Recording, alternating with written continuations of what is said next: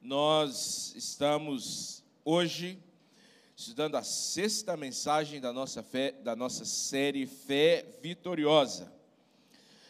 Com a mesma oração de Paulo na segunda carta aos Coríntios, agradecendo a Deus que sempre nos conduz vitoriosamente em Cristo e por nosso intermédio exala em todo lugar o bom perfume de Cristo. Hoje nós vamos então à sexta mensagem dessa série. Queria que você já abrisse sobre Provérbios, capítulo 11.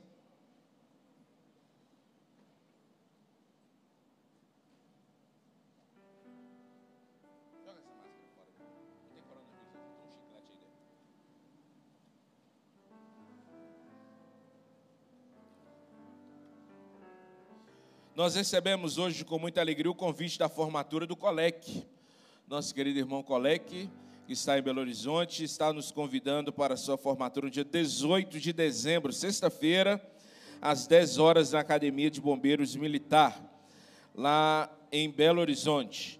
E ele está se graduando no curso de habilitação de oficiais, e nós louvamos a Deus por essa grande vitória, e ele envia carinhosamente a esta igreja, é, inclusive pedindo com sua própria de suas próprias mãos que a igreja receba com muito carinho esse convite de formatura. fico muito feliz com isso porque a gente vê é, os filhos né, da igreja é, seguindo as suas, as suas carreiras para a glória de Deus, mas não se esquecendo do seu povo, né, da sua raiz, da sua, da sua família aqui. Louvado seja o Senhor é, pela vida irmã Helena, do irmão Osmar, e de toda a família do Colec. Glória a Deus.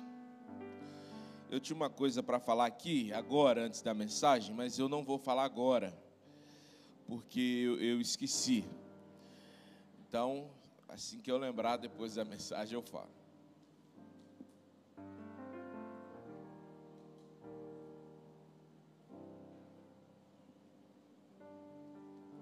Irmão, semana que vem nós vamos falar sobre a fé que eleva minhas atitudes. Essa mensagem da semana que vem é uma mensagem extraordinária, muito poderosa. Eu queria que você não faltasse. E eu queria. Você tem como anotar uma coisa aí?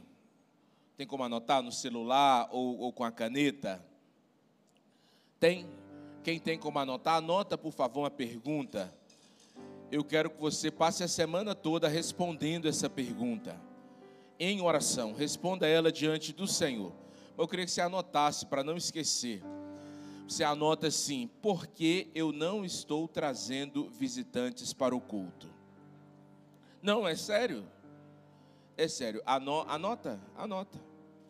E todo dia você, em oração, responda ao Senhor essa pergunta. Anota aí: por que eu não estou trazendo visitantes para o culto. Amém? Aí, ó, cinco pessoas para trazer um visitante. Todo mundo querendo o galardão do coitado do, da vinda do menino ali, ó. Dá para ter mais três pessoas ali.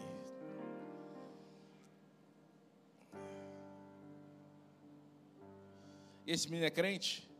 Então não conta também não. Tiveram o trabalho errado ainda, porque três pessoas para trazer um crente. Já que tem gente aí que eu estou achando que está trazendo para si, né? Amém. Está tá vendo? Glória a Deus. Anotaram a pergunta?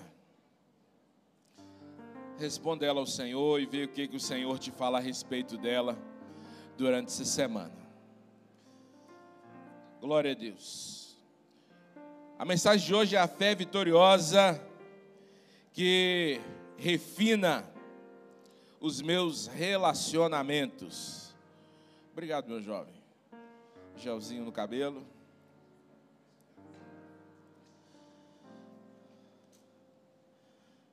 Que refina os meus relacionamentos.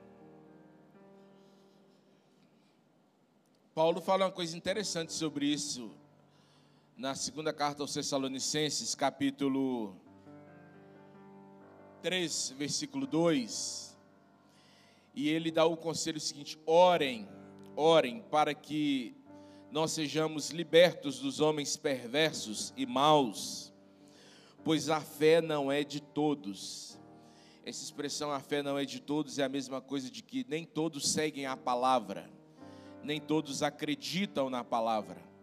Nosso relacionamento nossos relacionamentos, portanto, devem ser baseados também na fé. A base dos nossos relacionamentos deve ser a nossa fé. O que não significa que nós só temos amigos que professam a mesma fé que a gente, mas a nossa fé define quem tem qual nível de intimidade com a gente e quem exerce qual nível de influência sobre a gente. É isso que Paulo está pedindo para a gente observar aqui. Provérbios, o capítulo 2, também nos orienta a respeito disso, dizendo que a sabedoria vai livrar você do caminho dos maus e livrar você do homem das palavras perversas. Qual é a fonte de sabedoria? Sabedoria vem de Deus. Portanto, se você não tem uma fé sólida em Deus, e não crê em Deus e nos padrões de Deus também para desenvolver seus relacionamentos, meu querido, você está correndo um risco muito grande.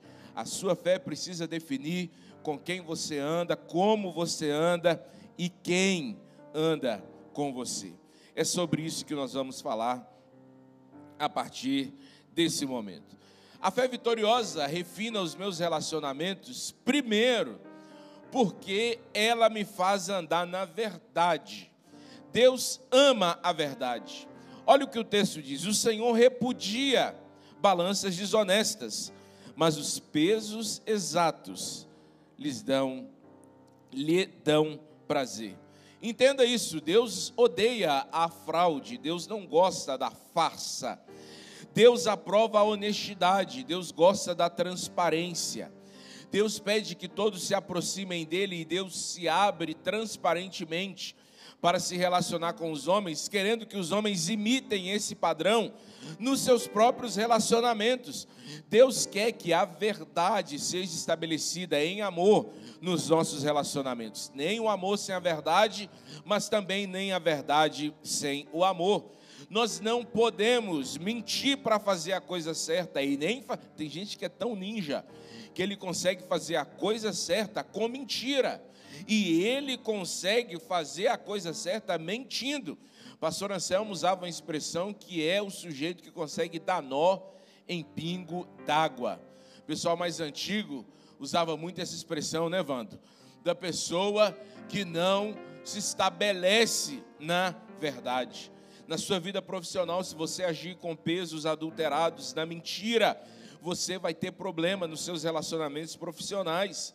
Só gente honesta, que tem base na verdade e em Deus, consegue avançar para longe nos seus negócios e nos seus relacionamentos. A bênção de Deus não está sobre a mentira. Eu lembro quando eu estava é, terminando o ensino médio, você já sabe do meu testemunho que eu fui uma, sempre fui uma pessoa muito estudiosa, então chegou aquela fase na minha vida que eu queria fazer cada série duas vezes ali para ficar mais bem feita. E aí um dia eu passei assim, passei em, em matemática, e principalmente matemática, passei direto. Minha mãe assustou que eu passei direto em matemática. Mas vocês conhecem minha mãe? Ela tem assim, aquela sabedoria, aquele dom de Deus, assim, eu cheguei dando testemunho, mãe, graças a Deus que eu passei e tal, e nem fiquei de recuperação, e já devia ter uns 20 anos que eu não ficava de recuperação, em matemática, aquele negócio todo, eu falei assim, olha que bênção, graças a Deus, mas aqui, Júnior, você pode atribuir mesmo essa vitória a Deus, você não colou, você não fez nada, falei, colei, mas colei no temor, E aí, meu primo falou assim: você não pode colocar Deus naquilo que você fez de errado. Assim, se você colou para passar, não foi Deus. Você não pode nem dar glória a Deus por isso, porque Deus não está na mentira. Deus não está na fraude, Deus está na verdade. É claro que eu não voltei lá para devolver a nota, porque dá mais trabalho, mas eu aprendi a lição. E a gente precisa levar isso para a vida. Quem mente atrai mentirosos para si. Essa coisa de que os opostos se atraem é só na física, meu irmão. Porque na vida real você atrai gente igual a você. Gente mentirosa atrai gente mentirosa. Gente que gosta de. E é por isso que dá confusão porque a pessoa a mente, ela arruma outra pessoa que mente, o outro acha que é esperto, o outro é mais esperto e vira aquele bolo daqui a pouco, é a mesma coisa do demônio brigando com o diabo e com Lúcifer, você não sabe quem é quem ali, e vira aquela bagunça. Ande na verdade. A fé vitoriosa refina os seus relacionamentos, porque ela te faz andar na verdade. Quem se relaciona com você quer confiar em você.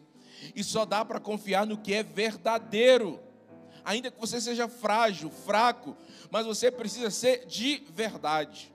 Segundo, a fé vitoriosa em Cristo refina meus relacionamentos, porque ela me faz andar com humildade. Versículo 2: Quando vem o orgulho, chega a desgraça, mas a sabedoria está com os humildes. A humildade não está na aparência. A gente gosta de julgar pela aparência. A gente fala assim: nossa, irmão Fulano tem uma cara de humilde, né? Nossa, tem que ver que pessoa humilde. Porque você olha para a cara dele. Quando você olha pela cara, você faz julgamento errado. Você vende errado. Porque tem cara, tem gente que tem cara de humilde, mas é um demônio, meu irmão. E tem gente que você olha e tem aquela. Já viu aquela pessoa que tem cara de chato?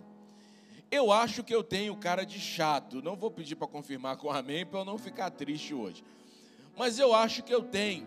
É muito comum as pessoas falarem assim: nossa, PJ, eu tinha uma impressão totalmente errada de você. Falei, então não me diga qual era a impressão, porque senão a gente já vai ficar amigo e inimigo. Entendeu? Mas a gente julga pela cara.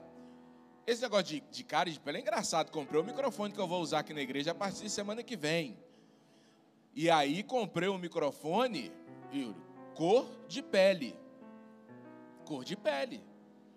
Na hora que confirmou a venda, que me mandaram a foto do microfone cor de pele, o negócio é bege. Aí que eu me toquei, falei, cor de pele de quem? Entendeu? Cor da pele de quem? Não é da minha pele. Porque é só uma coisa, o cara ele faz um julgamento que todo mundo tem pele bege. Agora eu vou ter que enrolar ele todo com fita isolante para ele ficar da cor da minha pele. Entendeu? Mas você precisa. Agora eu estou falando de humildade. A humildade é quando seu coração reconhece, sinceramente, quem você é e quem Deus é. Você não confia em si mesmo. Você confia em quem Deus é, você reconhece quem Deus é. Você não confia em si para suas decisões, mas você se humilha diante de Deus. Você não se põe superior às pessoas, porque você sabe que, por pior que seja alguém que se relaciona com você, Deus vê vocês na mesma medida, como pecadores igualmente. A humildade te faz estar abaixo de Cristo e alinhado com todos os seus irmãos. O arrogante cai logo, os humildes é quem permanece. Uma vida desenrolada é uma vida de humildade. É a Bíblia quem diz que o orgulho é uma desgraça. Você atrai pessoas ruins quando você é orgulhoso. E você precisa, para se livrar, inclusive, de relacionamentos enrolados, de humildade. Muitas vezes você tem que dizer, gente, eu tomei a decisão errada em me meter nesse caminho. E eu tenho que voltar. Isso é humildade.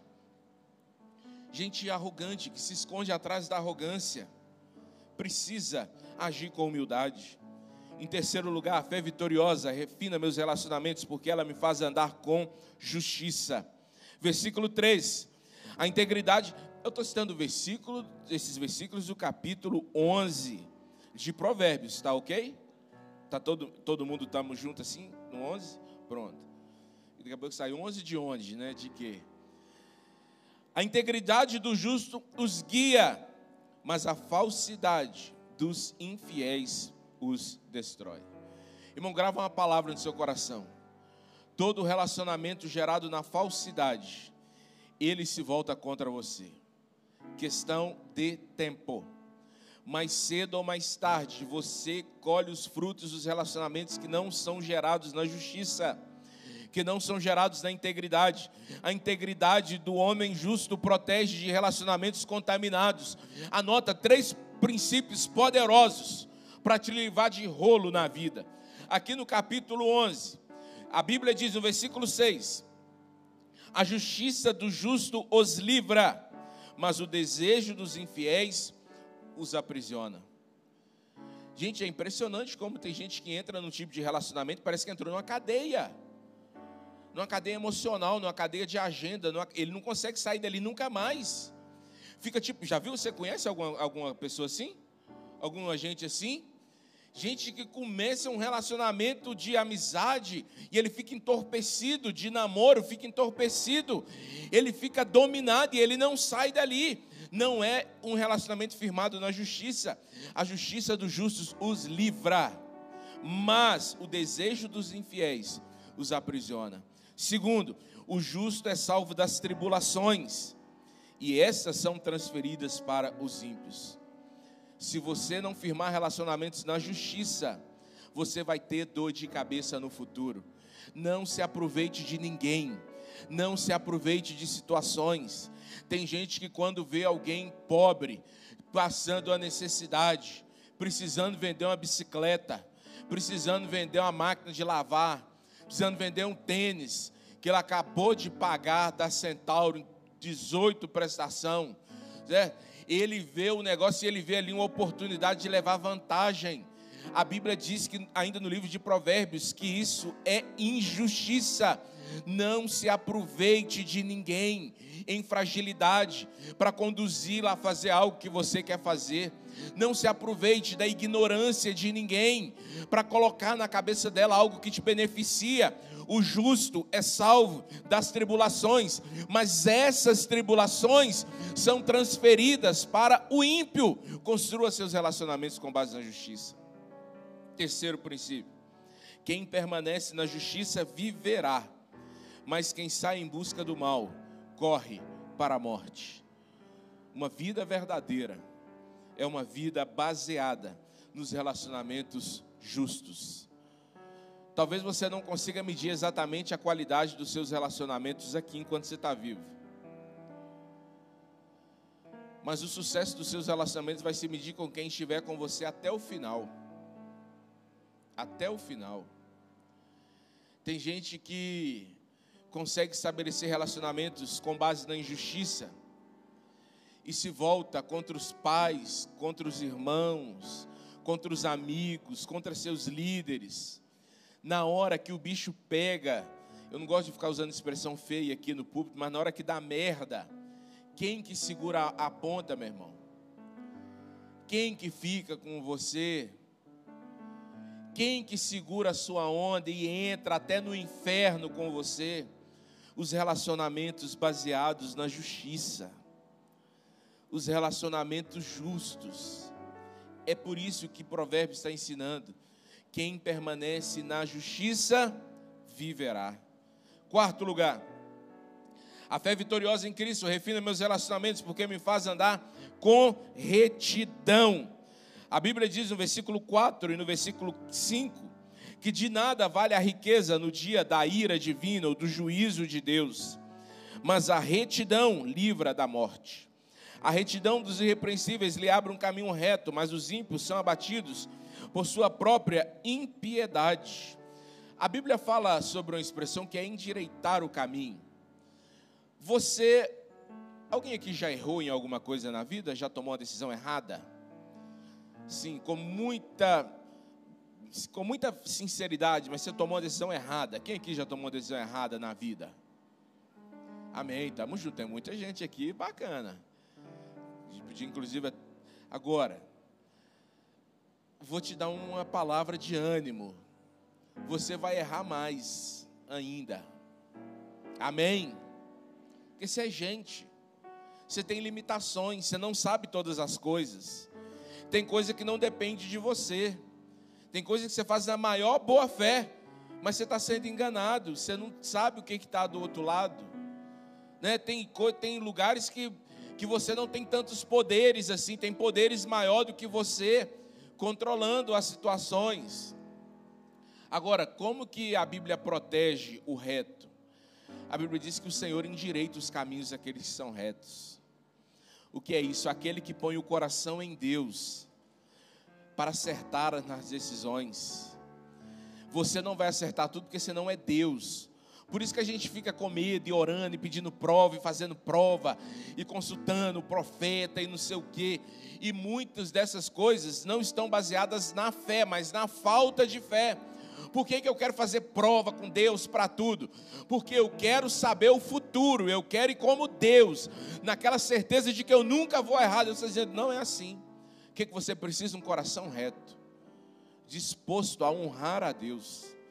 E aí o que, que acontece? Se você pisa no caminho torto, o seu coração reto faz com que Deus endireite o seu caminho. Por isso que às vezes a gente fala assim, gente, eu tenho o caminho A e o caminho B. Deus está no caminho A ou Deus está no caminho B? Ai, Senhor, me revele em qual caminho você está. Pastor, qual caminho eu devo seguir? Deus está no caminho A ou no caminho B? Não sei, não sou vidente, eu sou pastor. E dos frios ainda. Então não dá para eu ter essas revelações assim todo dia. Agora, sabe qual é a questão? Às vezes Deus está nos dois. Deus está no caminho A e Deus está no caminho B. Deus vai se encontrar com o caminho onde o seu coração está andando em retidão. E às vezes você poderia até entrar no caminho onde Deus está, mas você não se encontra com Deus naquele caminho porque o seu coração não é reto. Porque seu coração está enganado e às vezes até intencionalmente enganando. Andar em retidão refina seus relacionamentos, inclusive com Deus. Quinto lugar, a fé vitoriosa refina os meus relacionamentos porque me faz andar com bom senso. Versículo 12 e 13. Uma palavra grega para quem estava no cu de manhã não conta. A palavra grega para a expressão bom senso. Isso é profundo, você tem que anotar. Anota aí, a palavra grega para a expressão bom senso é desconfiômetro. No grego é um pouco mais profundo. Significa desconfiômetro. Entendeu? Não anota isso não, gente. A Bíblia diz que o homem que não tem juízo, o homem que não tem bom senso, o homem que fala demais, ele expõe as pessoas, porque ele não tem entendimento. Quem fala demais não tem bom senso, não tem desconfiômetro, ele não merece confiança.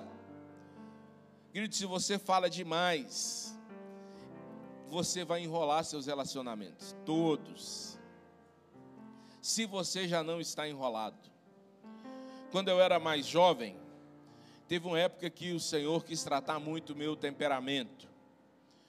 Vou te dar um conselho: se você quiser melhorar seu relacionamento, começa sozinho primeiro, não deixa Deus começar não. Porque Deus pega muito pesado. E aí eu fazia uns jejuns de, de falar. Eu ficava 24 horas sem falar, 36 horas sem falar. Aí no outra semana eu fazia jejum de maledicência. Querido, eu vi o tanto que eu fazia maledicência. Falei, só vou falar coisa boa essa semana. Só palavras que têm base nas palavras de Deus. Só coisa boa. Eu ficava calado, porque eu só vivia que eu só falava merda também. Entendeu? Gente, irmão do céu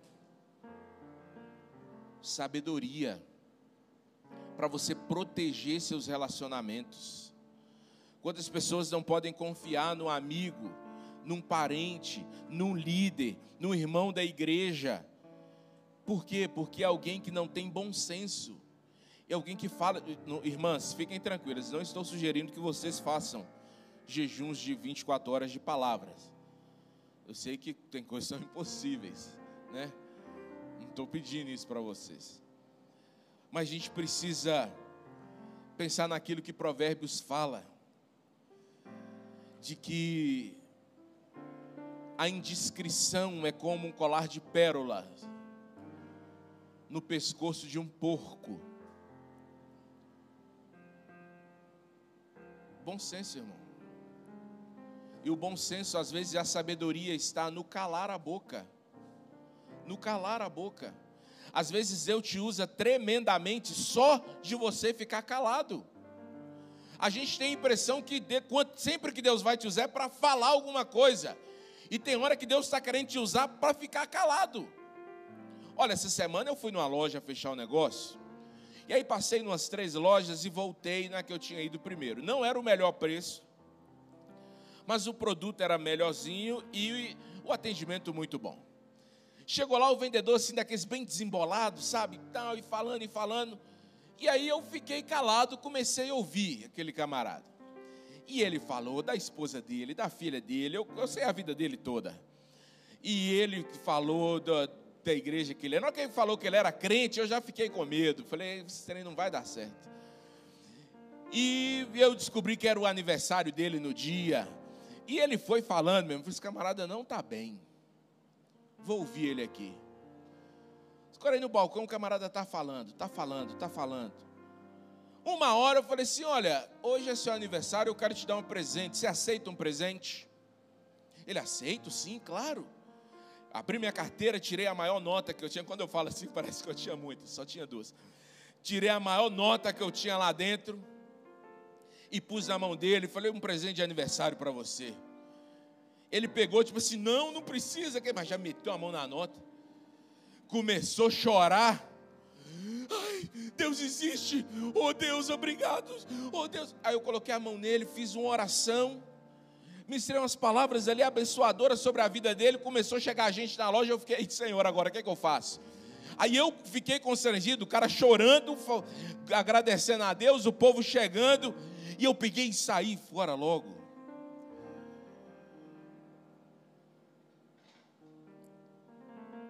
Pensando, olha o tanto que Deus me usou para ficar calado. Calado, não falei nada com ele.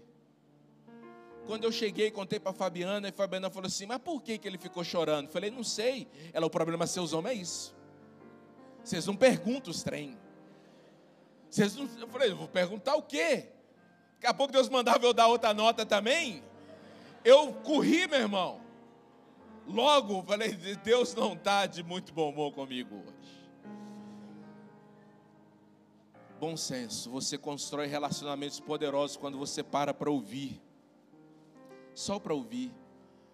Às vezes a gente ouve para responder, ouve para dar conselho. Tem hora que você tem que ouvir só para sentir. Só para ouvir o coração das pessoas.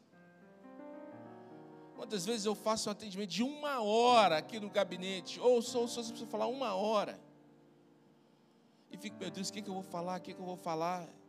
E no final eu não falo nada. Falo, volta semana que vem aí para ver se eu acho alguma coisa para te falar. Bom senso, a Bíblia chama isso de bom senso. A fé vitoriosa também me faz andar com sábios conselheiros. Versículo 14. Sem diretrizes. Como é que está aqui? Versículo 14, isso mesmo. É porque eu estou lendo o capítulo errado aqui também, por isso não está dando certo. Há prosperidade quando tem muitos conselheiros. Mas uma nação pode vir a cair se faltar conselhos. No capítulo 15 e no versículo 22, Provérbios diz que os planos, os planos fracassam por falta de conselho, mas são bem-sucedidos quando há muitos conselheiros. Só vou te explicar essa coisa de conselho. Quando a Bíblia diz que há muitos conselheiros, a Bíblia não você tem que sair pedindo conselho para todo mundo. A Bíblia está dizendo que você vai precisar de conselhos variados. Três conselhos sobre conselhos. Anota aí, três conselhos sobre conselhos. Isso é uma palestra pronta que eu vou te dar. Três conselhos sobre conselhos.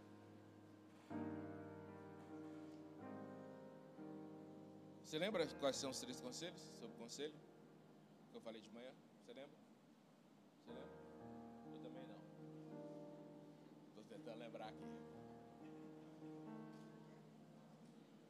Amém? Você lembra, Vanto? Quais são os três conselhos sobre conselhos que eu dei de manhã? Lembra não? Também não. Estou perguntando alguém que está no culto de manhã. Você lembra, Saulo?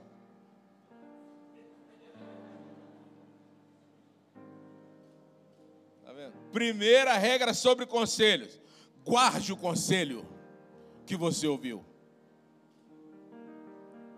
Olha, eu dei o conselho de manhã, estava todo mundo aqui, ninguém lembra do conselho que eu dei. Então guarde o conselho. É a primeira, anota aí, primeira regra. Guarde o conselho. Não adianta nada você ouvir o conselho e não guardar o conselho. Você joga ele fora, como colocar numa coisa furada. Agora eu lembrei. Segundo conselho, ouça conselho de quem está disposto a confrontar você. A gente acha que conselho, conselheiro é aquela pessoa que só fica assim, não, cara, vai lá, isso vai dar certo mesmo. E dentro dele está pensando, que cagada que esse cara está fazendo. Que burrice, como é que esse cara pode ser burro desse tanto? Mas ele não tem coragem de falar com você, está errado. Não faça isso, isso não está na Bíblia. A experiência não confirma isso. Não, o bom senso não autoriza isso. A piedade, a vida com Deus não te autoriza isso. Não faz isso. Agora, quando alguém diz isso para a gente, o que a gente fala? Fui buscar uma palavra de Deus, a pessoa fez foi me xingar. Não. Ouça gente que te confronte, que impeça você de fazer mais burrice do que você já faz na vida. Ouça gente assim. Terceiro conselho sobre conselho: se torne alguém para aconselhar. Meu querido, cuidado, porque tem gente que quer dar conselho. As pessoas que mais gostam de dar conselho, na verdade, é quem não pode dar conselho. Hoje eu vi uma irmã dando uns conselhos ali.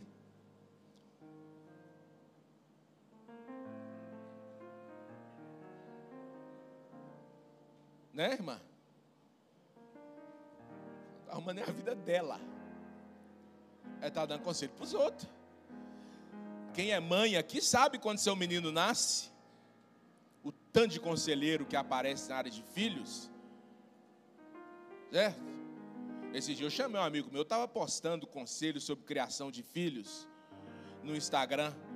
Chamei ele, era meu. Falei, quantos filhos você tem? Não tem filho, não. Eu falei, então cala a boca. Apaga esse trem tudo aí. Você não tem autoridade moral para falar isso, não? Eu que tenho três, não estou dando conselho ainda. Ou seja, não, tira isso aí.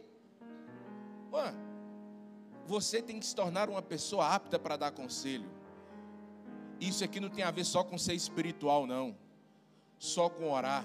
Anota outra frase. Oração não substitui competência. Oração não substitui competência, meu irmão. Você tem que ser bom no que você faz. É. Cheguei lá para buscar Priscila no consultório de. buscar Isabela no consultório de Priscila essa semana. Bela está dormindo na, na, na, naquele negócio lá, naquela cadeira elétrica do dentista. Eu não durmo naquele trem, eu fico ali entre em pânico. A vantagem é que eu não mudo de cor, eu fico ali tranquilo, fingindo que está tudo tranquilo ali. Aquilo é um terror. Agora, ela consegue fazer uma pessoa dormir ali, é porque ela está orando, Senhor, manda um sono sobre o meu paciente. Não, é competência. É competência. Você, quando você vai fazer uma cirurgia, quando o Milena está lá para abrir a cabeça lá, na mesa de cirurgia, eu não fico, gente, será assim esse neurocirurgião é batizado com o Espírito Santo? Ele é calvinista ou ele é arminiano? Ele é milenista ou ele é pós-tribulacionista? Eu quero saber quantos caras já morreram na mão dele na mesa de cirurgia. Eu quero saber qual é a formação dele. Eu quero saber da competência dele.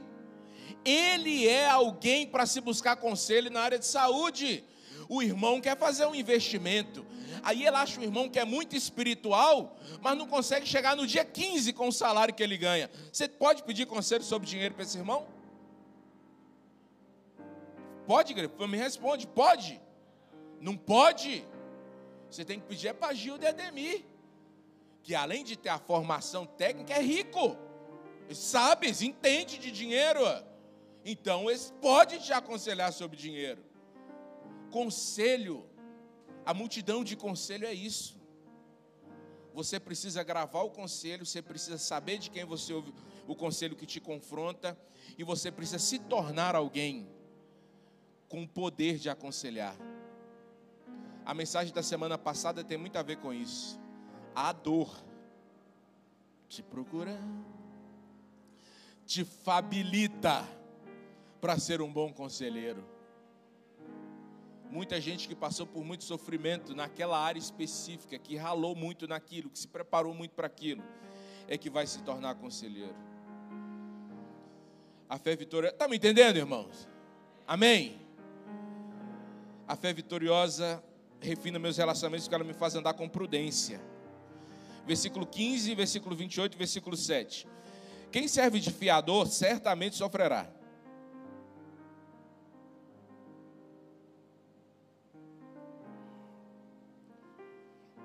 Mas quem se nega a fazê-lo está seguro. Meu irmão, três coisas você tem que ter prudência com dinheiro. Em nome de Jesus. Primeiro, não empreste dinheiro. Princípio das dez virgens. Ensinei isso para Bela esses dias. Bela estava querendo emprestar um negócio lá e a gente cria aquela áurea de que emprestar é algo espiritual. Princípio das dez virgens. Não seja o caso que falte a vós e a nós. Se você não tem para doar, não empreste. Mas esse dinheiro aqui é meu, é o único que eu tenho, mas o Senhor está me tocando para emprestar. Não é o Senhor é a sua falta de prudência. O dinheiro que você empresta é o dinheiro que você pode não recebê-lo. Amém, irmão? Amém? E o Senhor já está trazendo essa memória, o tanto de rolo que você entrou, porque você emprestou dinheiro.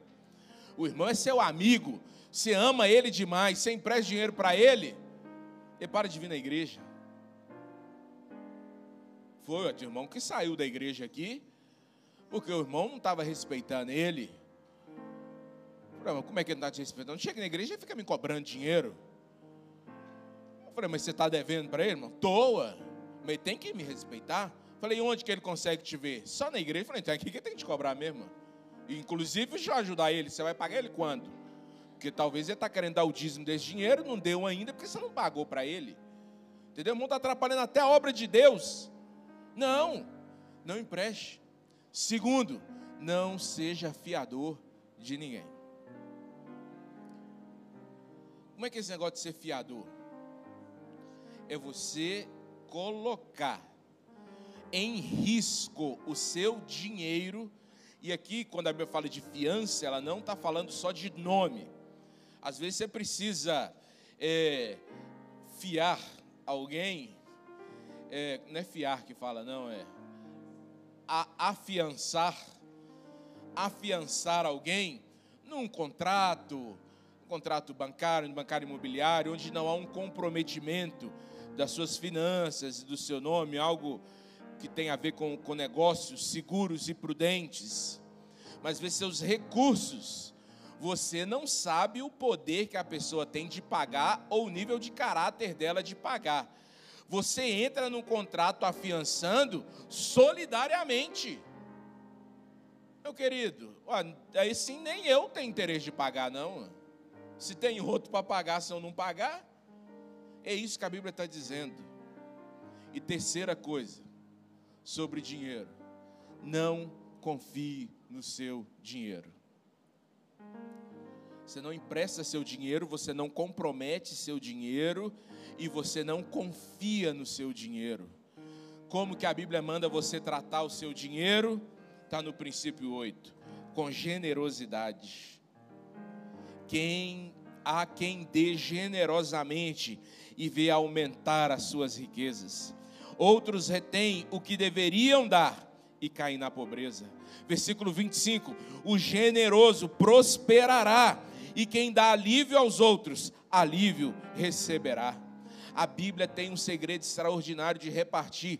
Se a Bíblia fala que o dinheiro é um Deus, que o dinheiro é um Senhor, que muitas pessoas se tornam escravos do dinheiro, só tem uma maneira de você humilhar o dinheiro. Só tem uma maneira de você vencer o dinheiro. Só tem uma maneira de você não se escravizar pelo dinheiro. Sabe qual é? Doando dinheiro. Doando dinheiro. Você acha que eu dei o dinheiro, a maior nota da minha carteira, para o cara lá da loja? porque eu sou bonzinho, porque eu sou cheio de Espírito Santo. Não. É porque Deus falou, fala assim: você é avarento, você é egoísta, Você é soberbo e eu preciso tratar a soberba do seu coração. Eu preciso arrancar a avareza do seu coração. Eu preciso libertar o seu coração da ganância. Então, dê o seu dinheiro e sinta alegria nisso. Meu coração está tratado, a generosidade está.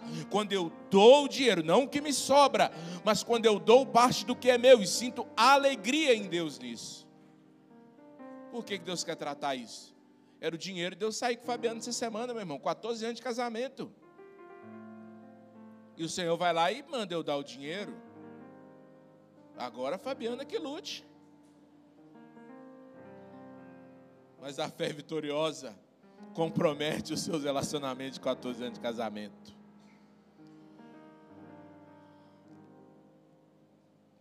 A fé vitoriosa refina meus relacionamentos porque me faz andar com bondade. Ser bondoso é imitar a Cristo, meu irmão. Versículo 17 diz: Quem faz bens aos outros, a si mesmo faz. E o homem cruel causa o seu próprio mal. Você conhece alguém que é bondoso? Alguém que tem um coração bondoso? Não dá prazer em andar com essas pessoas? Gente do bem. Parece não, fulano é do bem. Ele não fica falando mal das pessoas. Ele não nega fazer o bem quando pode. Tudo que você pede para ele, que está no alcance dele, ele alegremente faz tudo que ele pode fazer para servir, ele veste a camiseta do servo por amor e ele sente orgulho em vestir a camiseta do servo por amor. É, é, é bonito isso. É, é, é, é, como é que fala que trem que espalha, que pega assim? É contagiante isso. Bondade é isso que Jesus faz. É isso que Jesus faz. Jesus é bondoso. Jesus fala: o filho do homem não veio para ser servido, o filho do homem veio para servir. O filho do homem veio dar a sua vida em resgate de muitos. Isso é bondade. Agora, bondade não tem a ver com fazer coisas bonitinhas para gente boazinha. Jesus está dando a vida por gente que o odeia, por gente que o ofende. E quando essas pessoas estão o matando, que ele sente que naquele momento ele não pode fazer nada mais por aquelas pessoas, ele olha para quem pode e diz: Pai, faça alguma coisa por essas pessoas. Isso é bondade. É bonitinho ver o irmão bondoso, né? Agora, quanto custa para esse irmão ser bondoso? Atos de bondade são caríssimos. Atos de bondade são caríssimos. Anota isso, meu. Mas a bondade refina os seus relacionamentos, porque bondade é um ato de fé. Eu sinto que eu estou imitando a Cristo quando eu sou bondoso eu sinto que eu estou me parecendo com Cristo quando eu sou bondoso. Tem uma regra na vida que ela é importante. Eu perdi a noção da hora aqui também, então deixa para lá. Preste atenção. Todas as vezes que você age com bondade, quando você é ofendido, quando você sai no prejuízo, quando você age como Cristo, Deus te dá a oportunidade de vingar isso. Agora, Deus não te dá a oportunidade de vingar para vingar. Deus te dá a oportunidade para tratar seu coração. Para ver se o seu coração vai aproveitar a oportunidade de vingar ou se o seu coração vai ser bondoso e oferecer misericórdia e amor e bondade. A bondade persegue o justo, aquele que é ovelha do rebanho do Senhor. Qual é a promessa? Bondade e misericórdia certamente me acompanharão todos os dias da minha vida. Quer ser seguido pela bondade? Pague o preço da bondade. Isso vai alimentar seus relacionamentos. Amém, irmãos?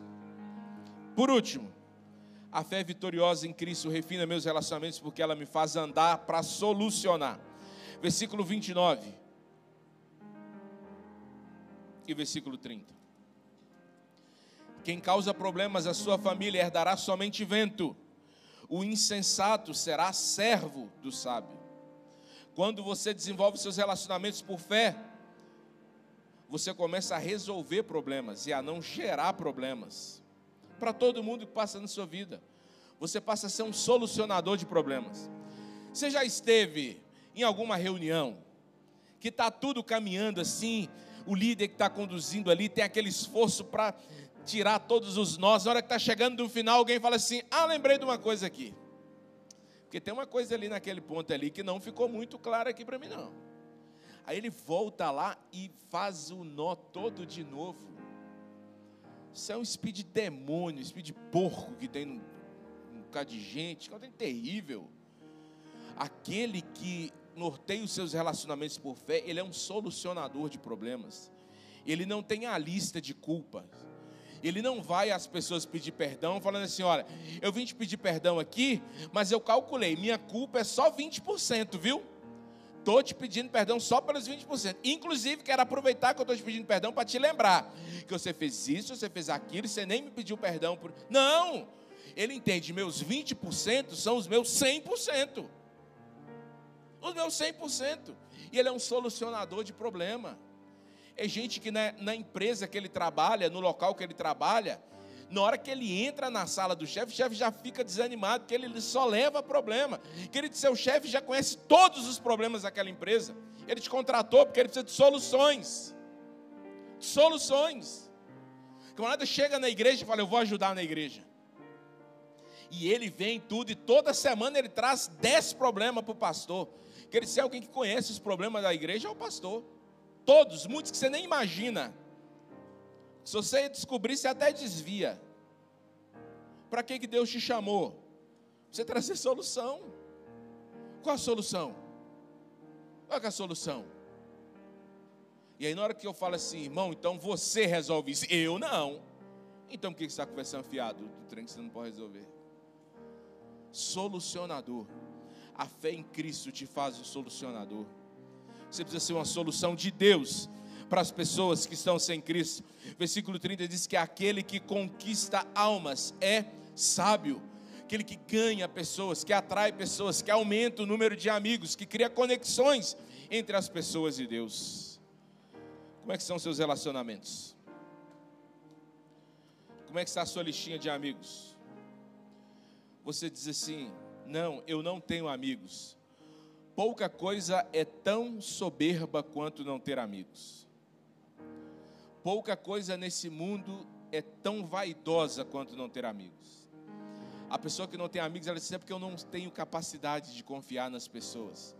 Porque ela se sente, de alguma maneira, o ultra-sumo poderoso ali em cima, assim, e a vida dela precisa de uma proteção especial que não é qualquer mortal que pode ter acesso as preciosidades eternas da vida daquela pessoa.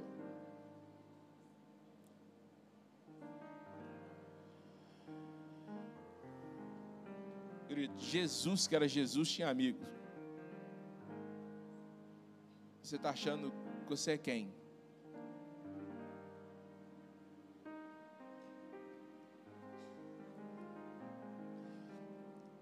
Tiago anda com João, André anda com Felipe, Mateus anda, você sempre vê eles em dupla. Me mostra um texto na Bíblia que Judas está junto com alguém.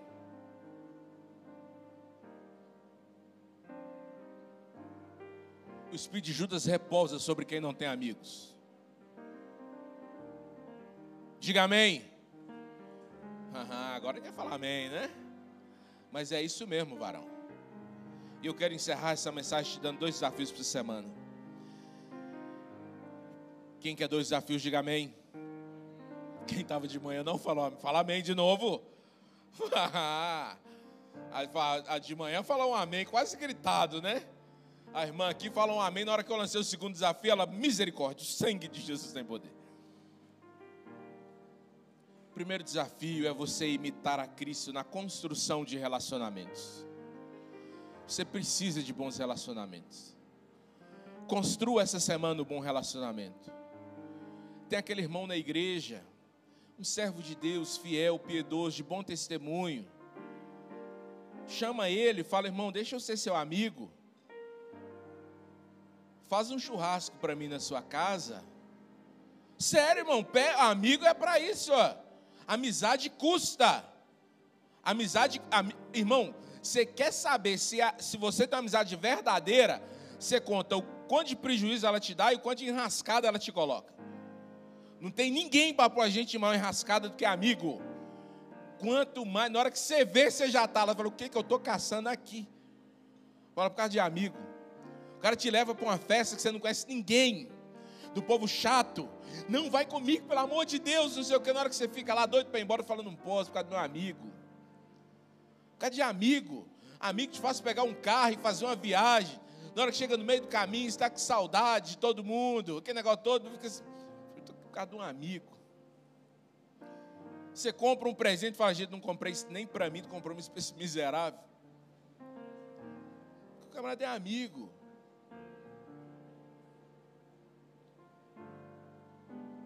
Faça um amigo essa semana, meu Olha alguém que talvez você já tenha até vontade. Poxa, eu tenho vergonha. Eu fiz isso agora há poucos dias. Não foi, Fabiano? Um camarada tão distante assim de mim, tão, eu achava ele tão tão em cima, tão na outra prateleira. Falei, mas eu preciso desse cara na minha vida.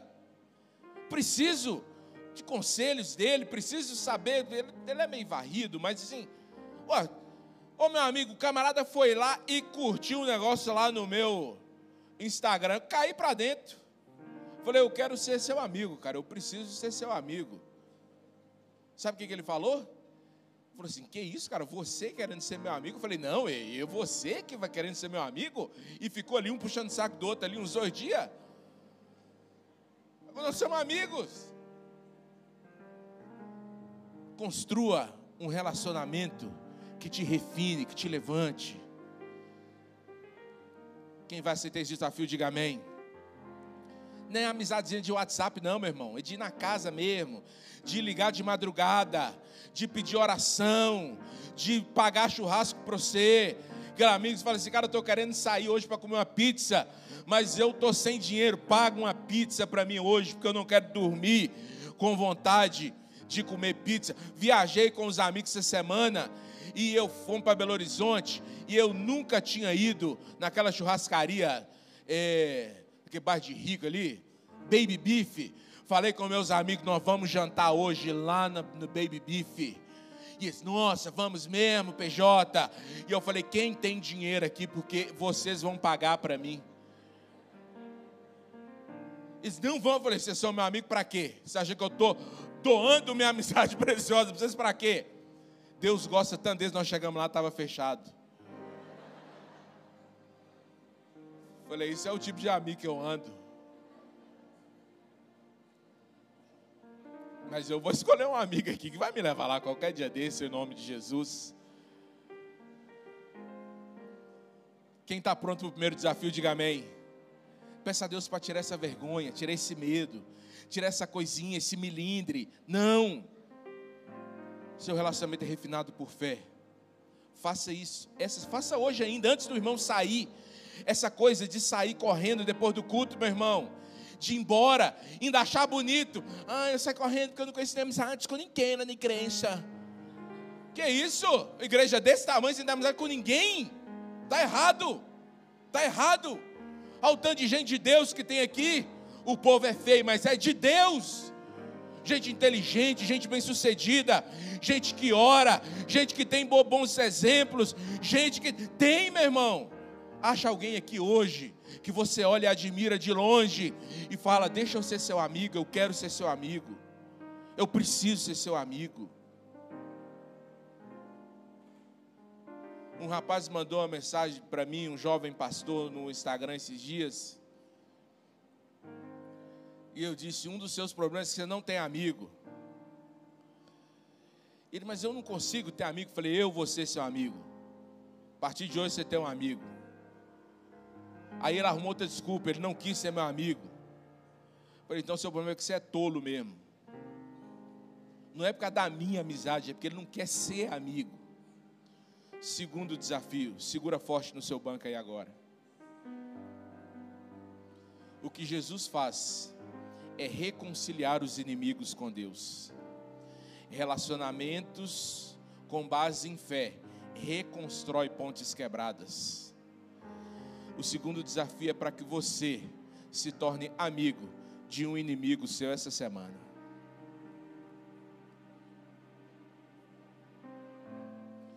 Você fala assim: ah, não tenho inimigos. Glória a Deus. Amém. Faça dois amigos então. Faça dois amigos. Mas é tão comum na vida como a gente vai construindo inimigos imaginários, como a gente vai, por erro das pessoas, por erros nossos, tendo pontes derrubadas ao longo da vida, e isso vai minando energia, isso vai drenando uma força, isso vai roubando a presença de Deus, isso vai impedindo o agir do Espírito na mente e na vida da gente, isso vai extinguindo o espírito da congregação, isso vai nos roubando a identidade de Cristo. E, a, e quando eu estava hoje pela manhã vindo para a igreja, passando a mensagem na mente, esse desafio do Espírito veio no meu coração de maneira específica para eu dividir isso com a igreja. Fiz isso no cu da manhã você e alguém que por alguma razão, por algum motivo, você não precisa estabelecer de quem é a culpa. Você só tem que dizer: nós éramos amigos e hoje nós não somos mais. Ou pior, nós nunca fomos amigos. Como que a gente consegue ser inimigo? A gente nunca foi amigo.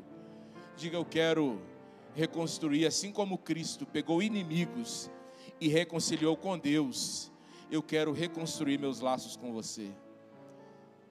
Talvez vocês não precisem ir para churrasco junto todo dia. Porque tem coisa que demora, né?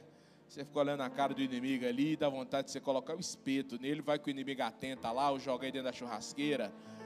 Então tem que vigiar também. Mas você tem que chegar essa semana e reconstruir um relacionamento por fé. Pastor, eu não consigo fazer isso. Deixa a fé fazer. Deixa o Espírito fazer. Ah, eu não concordo com isso. Faça por fé.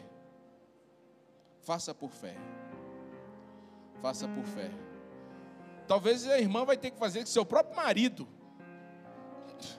Talvez o inimigo que você tem que fazer a mesma coisa é a sua esposa. Lógico, vamos voltar a ser amigo aqui de novo. Talvez é um irmão da igreja, talvez é um colega de trabalho. Imagine que ponte preciosa, Jesus voltar a reinar entre vocês dois. Você entendeu o desafio? Você entendeu o desafio? Amém? Feche seus olhos. Deus, nos ajude a viver essa fé que refina os nossos relacionamentos nós não estaremos prontos para atitudes elevadas, como nós vamos ver semana que vem, se não estivermos com os nossos relacionamentos no teu padrão. No teu padrão.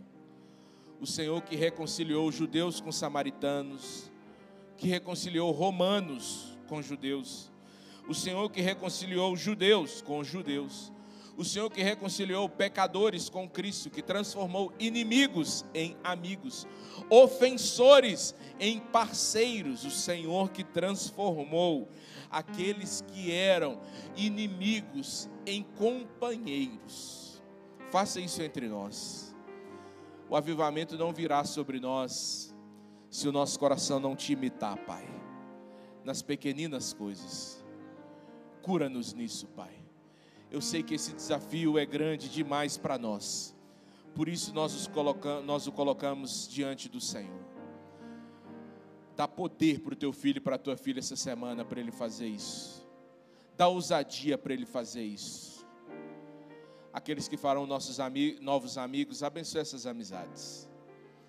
Unge esses laços com o óleo santo do Espírito. Em nome de Jesus, Pai. Em nome de Jesus.